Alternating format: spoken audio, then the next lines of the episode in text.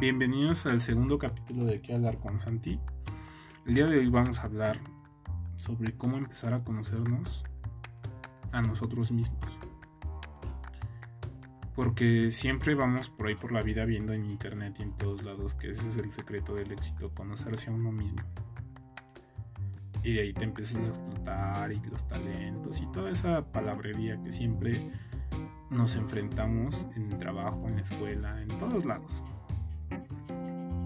Y solo hay tres razones por las que sucede eso. La primera es porque tuvieron suerte, tuvieron alguna experiencia que los llevó a conocerse, mala o buena. La segunda es porque vienes con una educación ya de eso. Y la tercera es porque trabajas personalmente en ti. Pero ¿qué pasa con aquellas personas que las experiencias que les han dado la vida no los ha empujado a conocerse a sí mismos o decir, ah, ok, esto sucedió y voy a actuar así?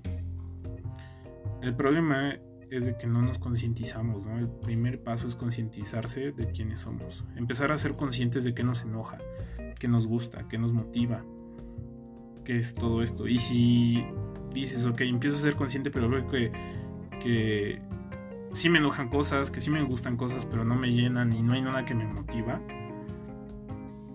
Entonces lo que hay que empezar a hacer es experimentar.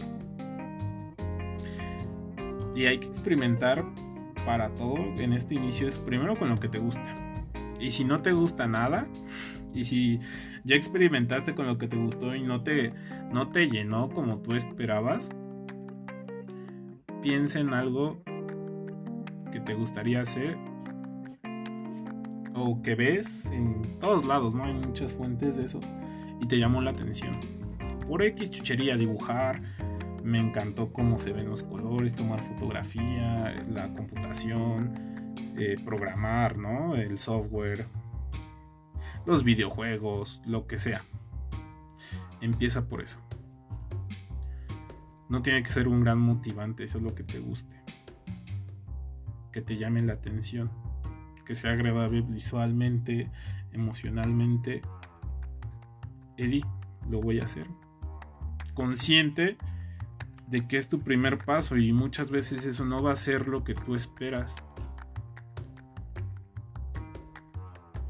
Que no vas a ser el mejor desde el inicio. Y si sí tienes talento para eso y a la primera te salió, pues qué padre, ya te ahorraste miles de pasos. Pero si no, experimentalo. Y si no fue lo que esperabas, ve por otra cosa. Y otra cosa, y otra cosa, y otra cosa.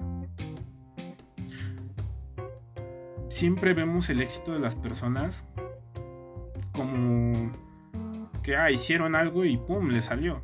Pero nunca vemos o nunca nos dicen que atrás de eso hay mucho trabajo.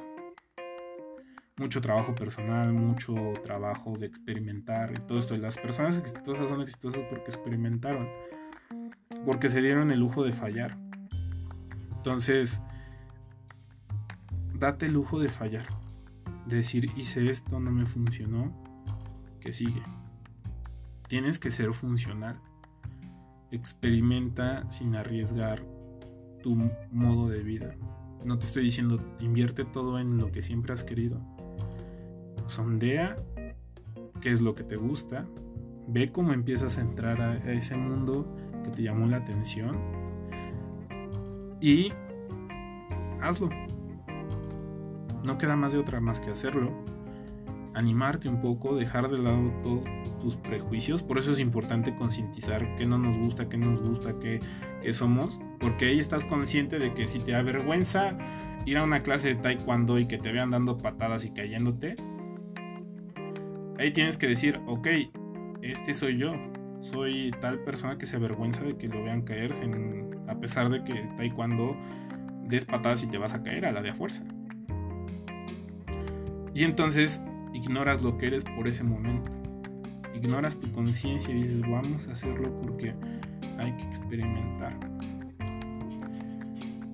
Quiero recalcar que siempre tienen que ser experiencias sanas, buenas, que te dejen algo, que te haya gustado y llamado la atención, no algo que te estén obligando sino algo que tú quieres. para que empieces a conocerte a ti mismo. Y con esto espero que les haya ayudado un poco a, a saber qué hacer cuando no tienes un rumbo, un destino. Espero que les haya ayudado y hasta aquí el capítulo de hoy.